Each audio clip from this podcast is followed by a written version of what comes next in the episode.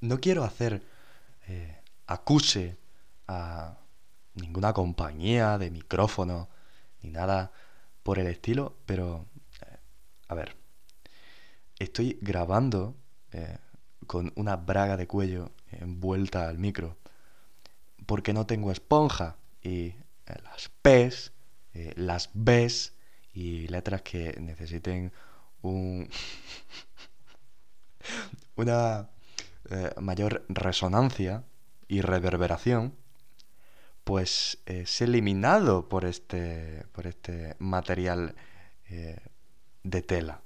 Entonces, eh, vosotros estaréis escuchando mi voz, pero yo le estaré hablando a una braga. Empezamos. Presentamos Gamba o Calamar, programa supuestamente de humor. ¿O oh, no? Con Marcelo Ortiz.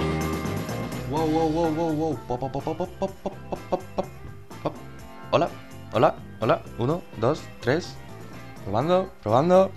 Bienvenidos al primer episodio de Gamba o Calamar.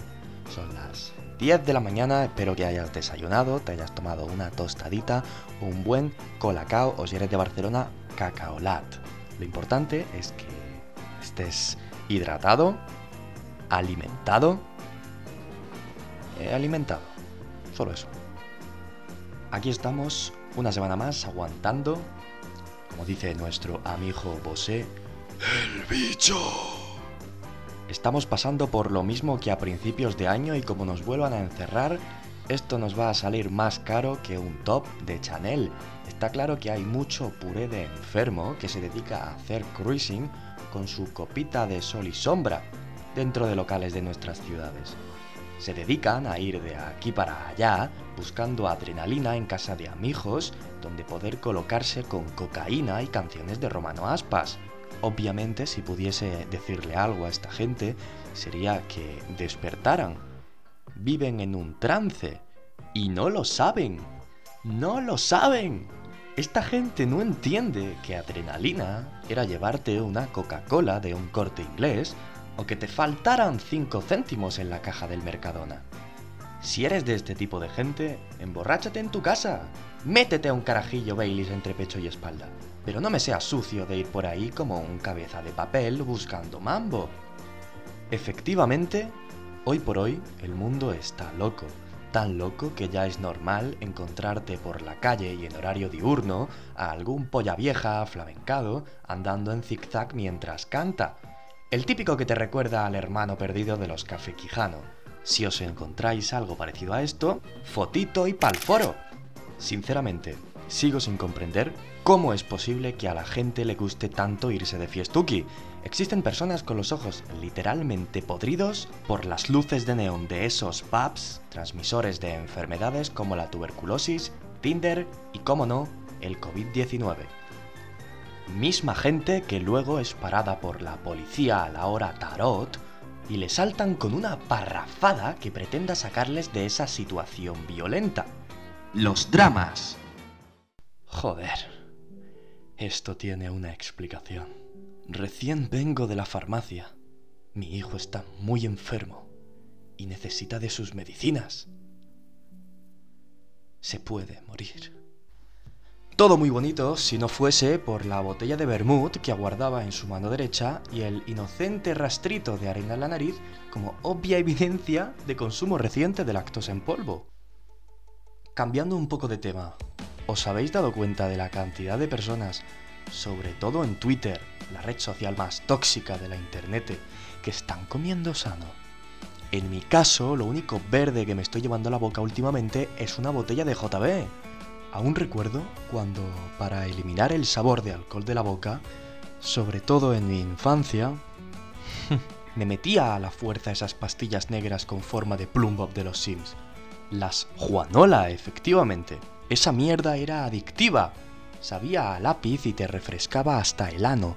Te dejaba el intestino como un escurridor de rigatoni. Esa puta mierda era una mezcla entre la colonia de Brummel, que vendían en botes de litro y medio, y yerbajos. Eh, era una infancia un tanto dura, que seguramente todos hemos pasado. Así que sin más dilatación, vamos a finalizar con una nueva sección del programa donde recopilaremos los informativos de la última semana de manera pícara y un tanto sosegada.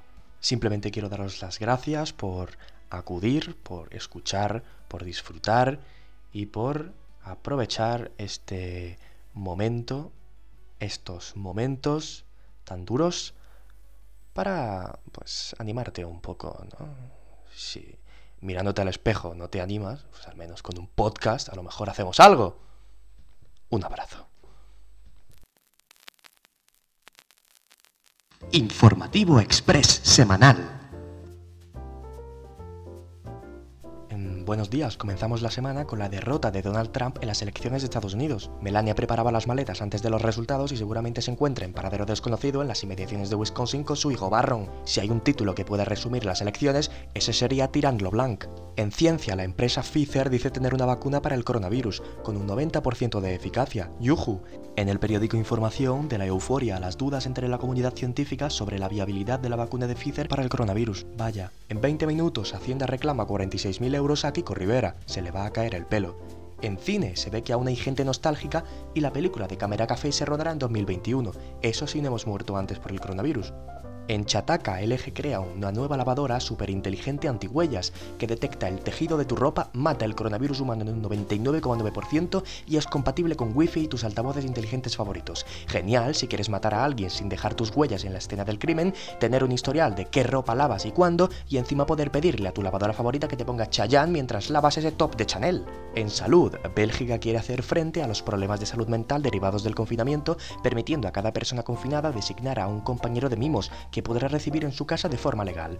Lo llaman Knuffel Contact y pretende ser una solución a la soledad del confinamiento. Para la siguiente semana tenemos probabilidad de lluvias en prácticamente toda la península, incluyendo Granada, Alicante, Madrid, Barcelona, Vitoria-Gasteiz, Valladolid, menos Almería, que parece que se aclara el martes pero decae el miércoles. En fin, que tenemos una semana de mierda. Igualmente, si no he comentado tu ciudad, lo único que tienes que hacer es abrir la puta ventana. Hasta aquí el informativo. Nos vemos la siguiente semana.